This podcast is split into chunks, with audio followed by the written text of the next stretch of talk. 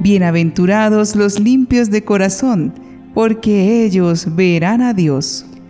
Nuestro corazón es el trono donde Dios descansa, pero no se siente acogido cuando guardamos allí tantos cachivaches que además de pesarnos, nos dan motivo para sufrir.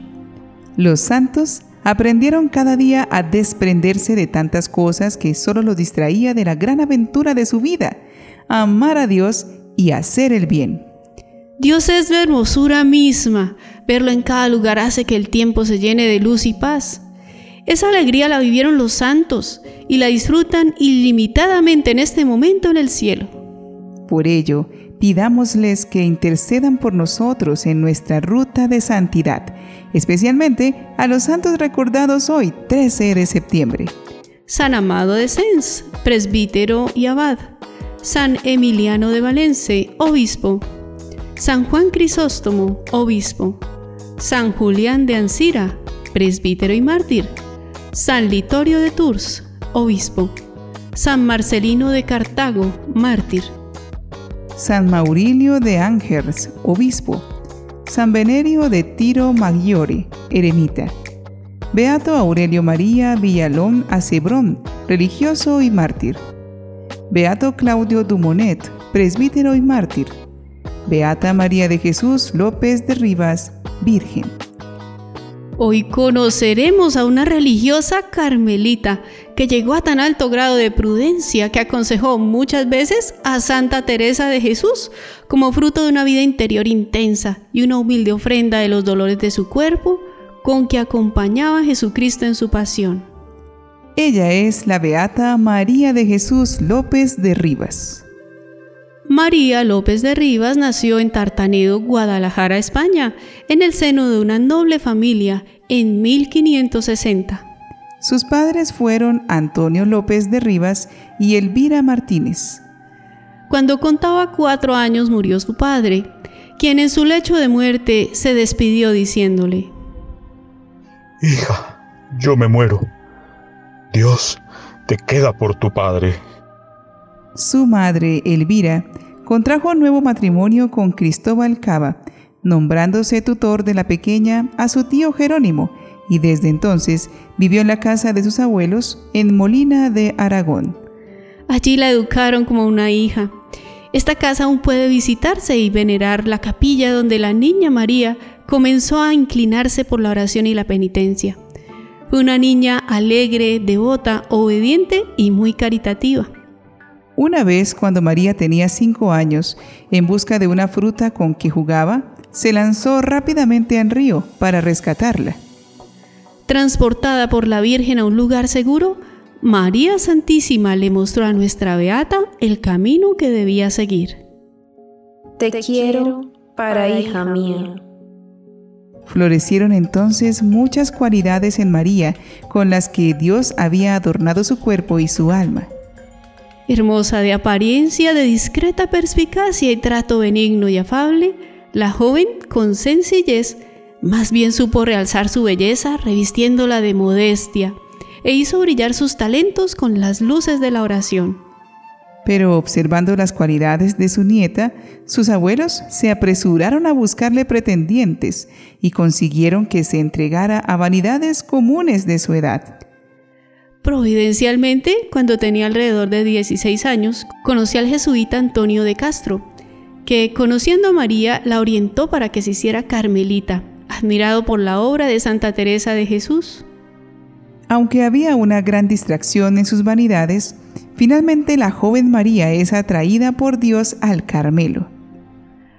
Al ser informada por el padre Castro sobre las virtudes de la joven, Santa Teresa quiso que la novicia formara parte del Carmelo de Ávila. Sin embargo, como ya se había completado el número máximo de monjas en aquel convento, decidió mandarla al monasterio de Toledo, recomendándola así. Yo se la envío con cinco mil ducados de dote, pero hágole saber que ella es tal que cincuenta mil diera yo de muy buena gana. Mírenmela no como a las demás, porque espero en Dios que ha de ser un prodigio. Narran las crónicas que María se dirigió a Toledo acompañada por el jesuita los últimos días de julio de 1577. El 12 de agosto recibió el hábito y adoptó el nombre de María de Jesús. La belleza de esta alma se forjó en las pruebas. El rigor de la vida religiosa y las numerosas penitencias a las que se sometió debilitaron rápidamente su salud. Esto despertó la desconfianza de las religiosas, que empezaron a preguntarse cómo iba a mantener la observancia de la regla una persona tan enferma, y hasta pensaron en dispensarla de la misma. En vista de ello, Santa Teresa resolvió enviar una carta al monasterio de Toledo, comunicando que si allí no la aceptaban, se la llevaría a Ávila. Estoy segura que será más dichoso el convento que la tenga que todos los demás, porque aun cuando sea para estar en la cama toda la vida, la quiero tener en mi casa. Ante tal evidencia, las monjas no opusieron más resistencia. Superado este impedimento, María de Jesús hizo su profesión el 8 de septiembre del año 1578. Cuentan que Santa Teresa solía consultarle con mucha frecuencia en sus inquietudes, porque con tan solo 20 años, Sor María de Jesús sabía responder con inteligencia y agudeza las cuestiones que le planteaba. Le agradaban tanto los consejos de la joven que a menudo la gran fundadora prefería sus opiniones a las suyas propias. En una ocasión quedó tan satisfecha que le respondió, pues en verdad que ha de ser eso que tú dices, porque lo dices tú, que eres mi letradillo. Y como letradillo o doctorcillo, le llamaba cariñosamente Santa Teresa a María de Jesús. Las enfermedades que siempre la aquejaron no acortaron su vida, a pesar de vivir con todo su rigor la dura vida de carmelita contemplativa y de trabajar sin descanso. Nunca aceptó dispensa de ninguna clase. Como muy bien decía Santa Teresa, la enfermedad que la aquejaba era la enfermedad del amor que sentía tan hondo y tan grande. Gozó de muchos dones místicos, como la profecía, el éxtasis, visiones y revelaciones. A lo largo de sus 63 años de vida religiosa, María de Jesús se dedicó a diversos oficios, portera, enfermera, sacristana, maestra de novicias y priora. No obstante, el ejercicio de este último le costó sangre. En el año 1591, con 31 años, fue elegida para ese cargo, que aceptó ante la insistencia de las monjas, y asumió este cargo de manera ejemplar. Pero el sufrimiento no dejó de acompañarla, pues a lo que ya padecía se sumaron las pruebas interiores, los ataques del demonio y la persecución. Una de las monjas forjó calumnias en su contra, por motivos no tan claros, siendo retirada del cargo de priora, sufriendo además varios años la oposición del provincial carmelita. A pesar del maltrato recibido, se mantuvo continuamente serena y sumisa a la autoridad. María siempre contó con la estima de las religiosas más fieles, las cuales, al verla libre de la responsabilidad de superiora, la eligieron nuevamente maestra de novicias. Su inocencia solamente se demostró 20 años después de las acusaciones, luego de los cuales volvió a asumir el priorato.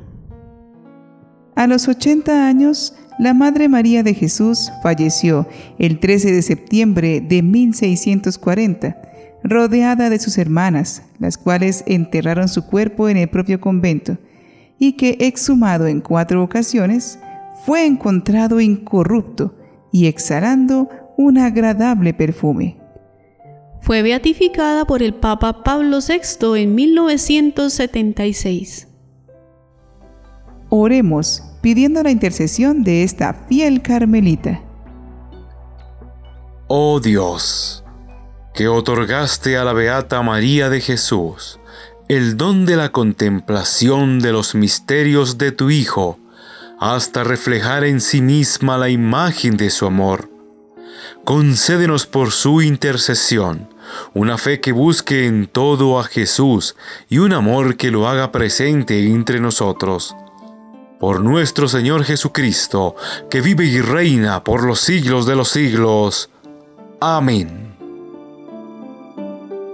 En medio de sus limitaciones, Santa Teresa y el Padre Antonio creyeron en María de Jesús y la apoyaron para que llegara a vivir santamente. A pesar del ambiente tan pesado y complejo que rodea a muchos jóvenes, en sus corazones hay una sed de la belleza, la paz y el bien que no alcanzamos a ver, igual que la sed que tenía María de Jesús.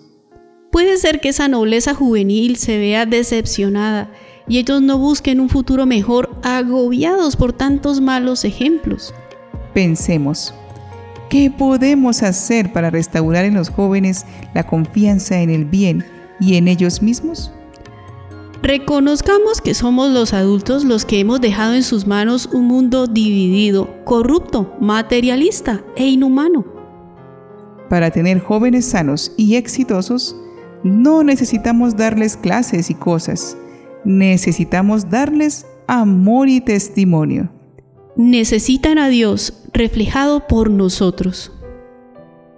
Beata María de Jesús López de Rivas, ruega, por, nosotros.